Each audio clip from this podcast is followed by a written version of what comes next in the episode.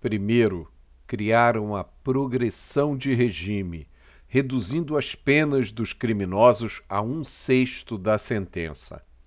E nós ficamos calados. Depois, estenderam a progressão de regime aos crimes hediondos.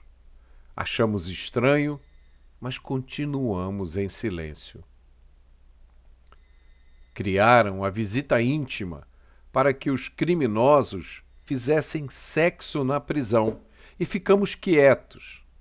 Eles também têm direito, nos disseram, até os estupradores. Criaram a remissão de pena por leitura para reduzir ainda mais a pena para cada livro lido pelo preso. E achamos interessante. Depois, criaram as saidinhas temporárias em sete feriados por ano. E nada dissemos. Criaram o auxílio reclusão maior que um salário mínimo a ser pago aos criminosos presos, e muitos de nós o defenderam como uma medida justa. Quando o Conselho Nacional de Justiça criou a audiência de custódia, com a única finalidade de verificar o bem-estar do preso e livrá-lo da cadeia em 24 horas, nem fomos informados.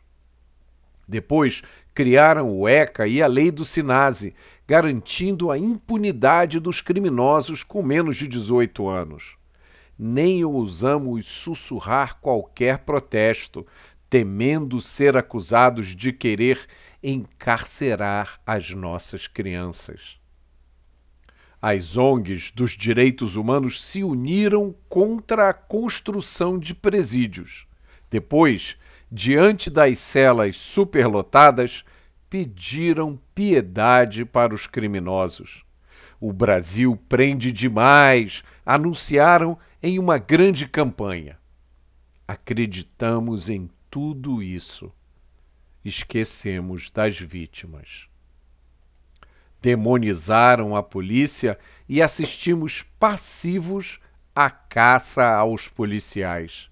Ensinaram as nossas crianças por todos os meios possíveis, até na escola, que drogas são inofensivas e fazem parte de um estilo de vida descolado e moderno. Depois, glamorizaram os traficantes, meros comerciantes varejistas, e continuamos assistindo às novelas, minisséries e filmes, sem protestar.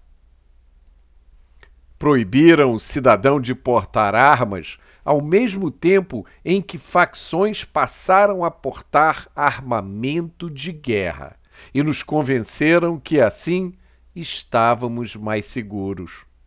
Enquanto destruíam nosso sistema de justiça criminal, estávamos ocupados trabalhando, criando nossos filhos e pagando boletos. Até que um dia percebemos que todo mundo já tinha sido assaltado.